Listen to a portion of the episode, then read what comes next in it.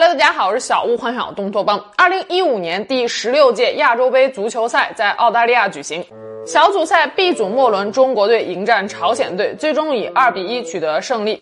这是亚洲杯历史上中国队首次小组赛全胜的记录。此后，网络上开始疯狂流传一个段子，揭秘中国队为何像沉寂了千年的火山突然爆发。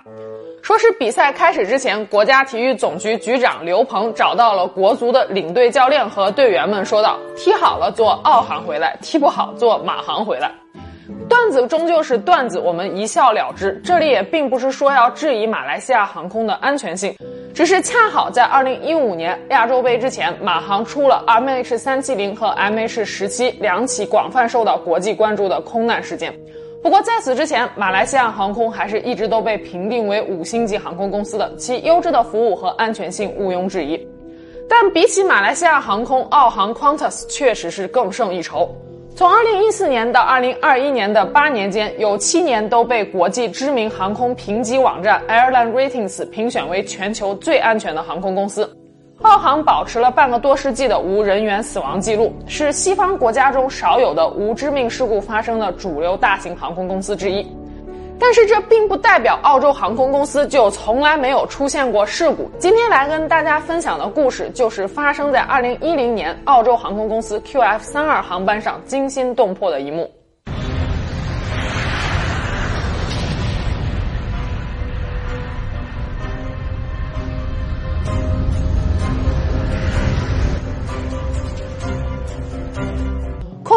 三八零型客机是空客公司推出的一款四通道双层宽体式客机，它的出现打破了统治天空将近四十年的空中女王波音747的载客记录。单级座舱布局，也就是全经济舱布局下，可以搭载八百九十三名乘客；经济舱加头等舱的双级座舱布局下，可以容纳六百四十四人。就算是头等舱、商务舱、经济舱的三级座舱布局下，也能够承载五百五十五名乘客。至今仍然保持着客机载客量的最大纪录，因此 A380 这个大胖子也被称为是空中泰坦尼克。这架 A380 八四二型客机在两年多前刚刚交付给澳洲航空公司，是澳航订购的第一架 A380。截止到事发时，总飞行时长八千五百三十三个小时，经历了一千八百四十三次起落循环，是一架使用强度很高的新飞机。为了纪念澳大利亚首位女飞行员，飞机还特意被命名为了南希伯德威尔顿号。QF32 航班上共搭载有四百四十名乘客、五名机组人员和二十四名乘务人员。此次飞行也是澳航队机长理查德·克雷斯皮尼的年度考核项目之一。理查德·克雷斯皮尼曾经是澳大利亚皇家空军的一名战斗机飞行员，于2008年4月获得了 A380 型客机的机长资质。总飞行经历长达三十五年，总飞行时长一万五千一百四十个小时，其中五百七十个小时是作为 A 三八零机长获得的。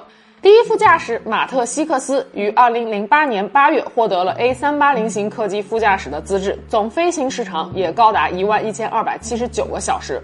第二副驾驶马克约翰逊于二零零九年二月获得 A 三八零型客机的副驾驶资质，总飞行时长八千一百五十三个小时。这次飞行的驾驶舱内，除了常见的三人飞行小组之外，还有两名资深的考核人员，他们分别是机长哈利·乌本和监察机长大卫·艾文斯。其中，哈利·乌本的飞行时长高达两万多个小时，在这次飞行中负责考核理查德的成绩。同时，这次飞行也是对哈利·乌本能否取得监察机长资质的一次考核。大卫·埃文斯负责评断哈利·乌本是否能够胜任监察机长一职，他的飞行时长也有一万七千六百九十二个小时。所以这次飞行包含了对两个人的考核任务，也许从起飞时就注定了这趟旅程的不平凡。而这样的机组阵容绝对算得上是空前豪华。十一月四日，新加坡当地时间早上九点五十七分，QF 三二航班结束了两个小时的中途停靠，获准起飞。不出意外的话，再飞行七个小时就能够到达目的地悉尼机场了。起飞前，驾驶机长理查德自信地问大家说：“先生们都准备好了吗？”第一副驾驶马特希克斯调侃说：“一切都好，就是别坠机就行。” Said to me, yeah, yeah, every, happy, everyone happy? I said, yep, just don't crash. 马特绝对没有想到，仅仅四分钟之后，他一语成谶。这架 A380 型客机配置有四台劳斯莱斯锐达972型发动机，每台发动机能够提供32.66吨的强大推力，机身遍布25万个传感器，监视着飞机的一举一动。起飞时，乘客还可以观看整个起飞过程。飞机的电子中央监控系统显示着飞机所有的重要部件的工作状态，一旦飞机产生任何故障，都会对飞行员进行及时的提醒。A380 绝对可以称得上是史上自动化功能最高的喷气式客机。可就在新加坡时间上午十点零一分，飞机起飞仅仅四分钟之后，众人突然听到飞机的左侧传来了两声巨响。原本平静的驾驶舱内，警报声响成了一片。此时，飞机位于印度尼西亚巴旦岛的上空，还在爬升阶段，飞行高度七千英尺左右。最先出现的故障信息是二号引擎失效，紧接着一连串报警接踵而至，有和引擎有关的，也有和引擎无关的，搞得第一副驾驶马特希克斯一时之间不知所措。在平时的飞行训练当中，模拟故障顶多有两到三个，可是此时飞机给出的故障就像餐厅自动取盘机里的盘子一样，拿走了一个又立刻送来第二个，仅仅是与引擎有关的故障就有五十八个之多。如果此时机组人员拥有上帝视角的话，他们就会知道是位于飞机左侧机翼内侧的二号引擎突然发生了爆炸，爆炸产生的碎片击穿了机翼油箱和输油系统，还让一套液压系统失效。最糟糕的是，马特希克斯还从中央监视系统中发现受损的引擎温度过高，极有可能引发更为严重的问题。如果你觉得这些专业术语实在是太过于难以理解的话，只要知道一点：此时如果不立刻采取措施的话，飞机分分钟就会变成一颗在空中燃烧的巨大火球。引擎失火爆炸是空中最为危险的情况之一，很少有飞机能够逃过此劫。一九九八年九月二日，一架从纽约肯尼迪国际机场起飞飞往瑞士的 MD 幺幺航班，就是因为电线短路而引起火灾，导致坠机，机上二百二十九人罹难。此时，QF 三二上的五名机组人员只能寄希望于启动失火引擎的紧急灭火器，期待能够达到灭火的效果。大家屏住呼吸，不一会儿，火警警报消失，这让这几名资深的飞行员松了一口气。但是大家知道，灾难还远远没有过去。机长理查德向新加坡塔台发出了 “pen pen pen” 的求救信号，这是仅次于 Mayday 的刺激求救信号，说明飞机发生了突发状况，但情况暂时可控。理查德想要掉头飞回新加坡樟宜机场，但是目前飞机的受损情况不明，贸然掉头的话可能会引发更严重的危险。无奈之下，大家只能等待副驾驶马特希克斯把主要的故障处理完之后，明确了飞机目前的状况，才能再做下一步的打算。在此之前，只能祈祷飞机不要完全失控。与此同时，六百三十公里外位于悉尼机场的澳洲航空运营中心，时任澳航总工程师艾伦米尔恩。紧盯着 QF 三二航班实时传回来的故障数据，整个人都呆掉了。他从来都没有见过如此海量的故障信息，一时之间还以为电脑系统坏了才会发出如此多的错误警告。飞机引擎爆炸的碎片有一些被巴旦岛上的居民捡获，上面带有澳洲航空的红白涂装。很快便有人怀疑是澳航的飞机失事了。QF 三二航班还在天上飞的时候，地上的各种小道消息就已经不胫而走。甚至有媒体直接报道说，一架澳洲航空的 A 三八零客机在巴旦岛坠毁。QF 三二航班驾驶舱里的飞行员们对此时外界所发生的一切自然毫不知情，就算知道了，可能也没有功夫理会。第一副驾驶马特希克斯还在排除系统故障，时间紧迫，机长理查德决定不再等了，冒险掉头飞回新加坡樟宜机场。附近只有樟宜机场拥有长达四千米的跑道，这是这架重装载的飞机安全着陆的唯一可能。监察机长大卫·艾文斯通知乘客说，他们正在处理一些引擎问题，请大家不要担心，在座位上系好安全带，听从乘务组的安排。感谢大家的配合。即使已经焦头烂额，但大卫·艾文斯的语气依然十分坚定，这让乘客们安心了不少。机场理查德则联系了新加坡塔台，请求掉头飞回。Qantas 32, Singapore. Turn left, heading 020. 在得到了新加坡空管中心的许可之后，理查德开始慢慢的操控着飞机左转。他明白，一个小小的失误都可能导致飞机陷入失控的险境。好在整个过程有惊无险，飞机终于转到了面向樟宜机场的航线。为了搞清楚受损引擎的真实模样，第二副驾驶马克·约翰逊来到了客舱机翼的位置。虽然已经做好了十足的心理准备，但仍然被眼前的场景惊呆了。二号引擎爆炸的碎片直接把左侧机翼打穿了两个大洞，飞机还在漏油。坐在窗边的乘客直接问马克·约翰逊说：“我们是要玩完了吗？”马克故作镇定地说道：“我们会没事的，放心吧。” Is is it bad? Oh, we'll be fine. No worries at all. 回到驾驶舱，马克将看到的一切告诉了大家。虽然飞机受损严重，但至少海量故障信息的根源算是找到了。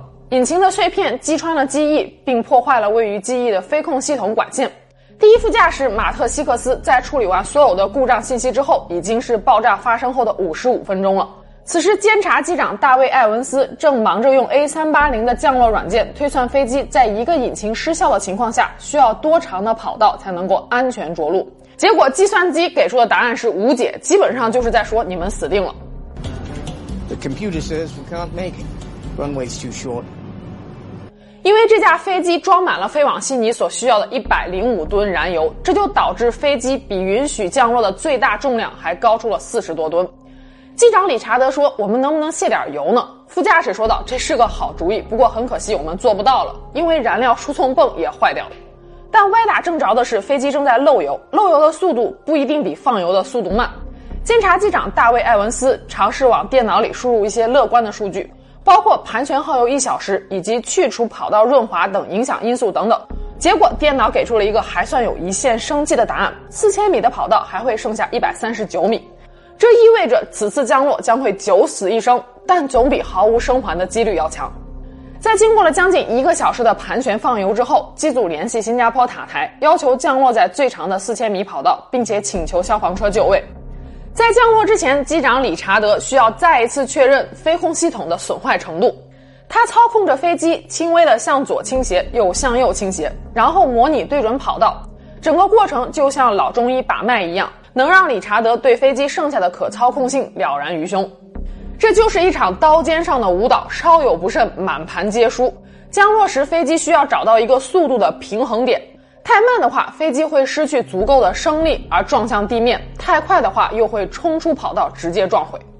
在建立了足够的信心之后，理查德操控飞机逐渐下降。此时，机组人员又意识到了另外一个潜在的威胁：液压系统的失灵导致飞机的起落架无法自动放下。无奈之下，副驾驶马特只好手动操作，并且祈祷起落架放下的力度刚好能将起落架锁定。这一过程又耗费了两分钟，他们距离最后的着陆只剩下两分钟的时间了。驾驶舱内所有的机组人员都明白，他们只有一次对准跑道的机会。一百英尺、五百英尺、三十英尺、二十英尺，QF 三二航班在即将落地时，失速警报再一次响起。他们最终以比正常降落速度快三十五节的速度落在了樟宜机场的跑道上。飞机向前高速滑行，由于二号引擎已经失效，导致反推性能降低了百分之五十。副驾驶不停地喊着“踩脚刹，踩脚刹，快踩脚刹！”理查德说道：“我都已经踩到地板上了。” I think I prompted him to brake harder, and he said, My feet are flat to the floor. 最终，在两个小时的煎熬之后，这架空中泰坦尼克终于停在了距离跑道尽头只有一百五十八米的地方。在飞机停下的那一刻，客舱内响起了雷鸣般的掌声、哭声和笑声。